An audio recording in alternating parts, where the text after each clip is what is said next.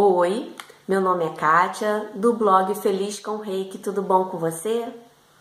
Lá no blog tem muitos artigos sobre o Reiki que vai te ajudar muito a conhecer essa técnica japonesa que usa a imposição das mãos para promover o equilíbrio e a harmonia do nosso corpo.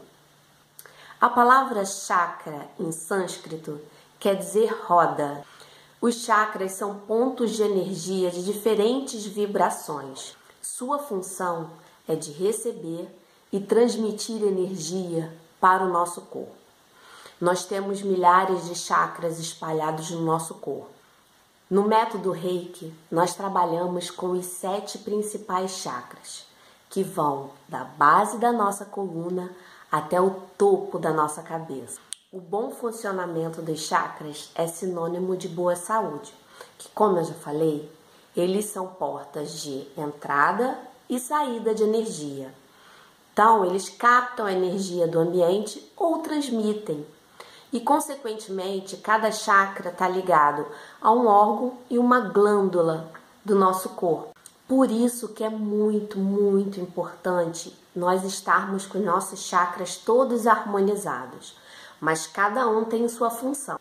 Agora que eu te expliquei o que é o chakra, como ele funciona, nós vamos falar do nosso primeiro chakra, que é o chakra básico, que ele fica lá na base da nossa coluna.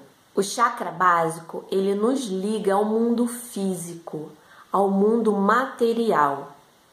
Aquelas necessidades básicas de alimento, de abrigo, de segurança material, aquela nossa é, é, é disposição, aquela nossa atitude de lutar pelos nossos objetivos, é onde vem a nossa vocação, nosso trabalho, aquilo que nós escolhemos para sobreviver aqui no mundo. A sua cor predominante é vermelha e está ligada ao elemento terra. Por isso que quando você está com o seu chakra básico bem harmonizado, você sente né, uma profunda ligação com a terra, com o ambiente em que você vive, com as pessoas que estão à sua volta. Você confia nas pessoas, você confia no processo da vida, porque você tem a consciência de que tudo que você vive é para o seu bem, é para adquirir experiência para uma evolução, para conseguir sempre o que é melhor para você.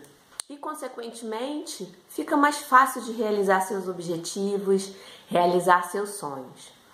Quando esse chakra está em desarmonia, os seus pensamentos e as suas ações giram somente em torno dos bens materiais, de acumular riquezas.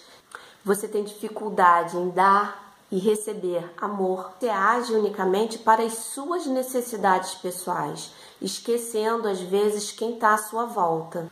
Nós temos que ficar muito atento a essas posturas porque não é que você seja realmente assim, é que você está agindo de uma forma que não é legal. Então, naquele momento, você está precisando dar uma energizada no seu chakra básico, né? Eu sei que nós somos seres humanos, ninguém é perfeito e nós procuramos aqui melhorar a cada dia. E as qualidades positivas são a coragem, a paciência, estabilidade financeira e sucesso. As qualidades negativas desse chakra é os vícios, a violência, a pobreza e a insegurança.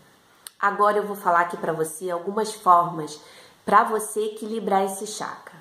Uma coisa muito, mas muito simples que você pode fazer é usando peças, né, da parte de baixo vermelha, calça, roupa íntima usa um dia, dois, a cor vermelha. O marrom também ajuda muito. Você pode também contemplar o sol. Sabe quando ele está se pondo, que ele vai ficando meio avermelhado?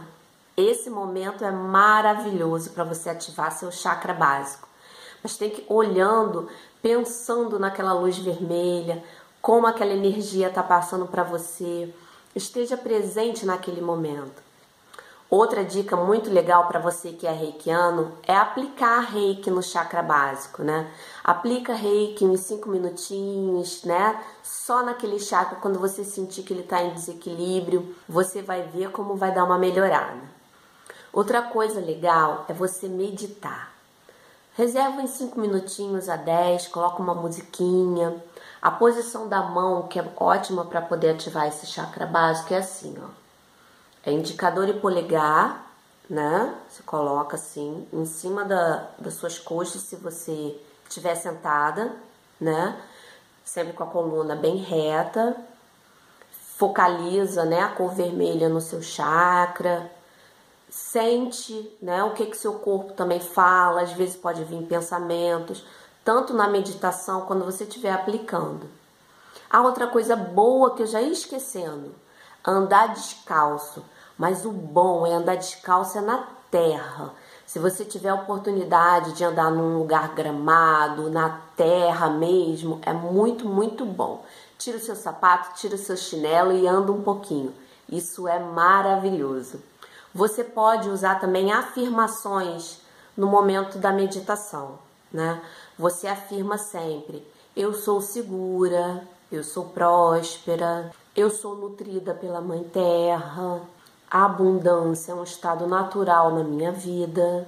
Essas são afirmações que você pode é, recitar ou, ou, falar ou até mentalizar né, na hora que estiver meditando.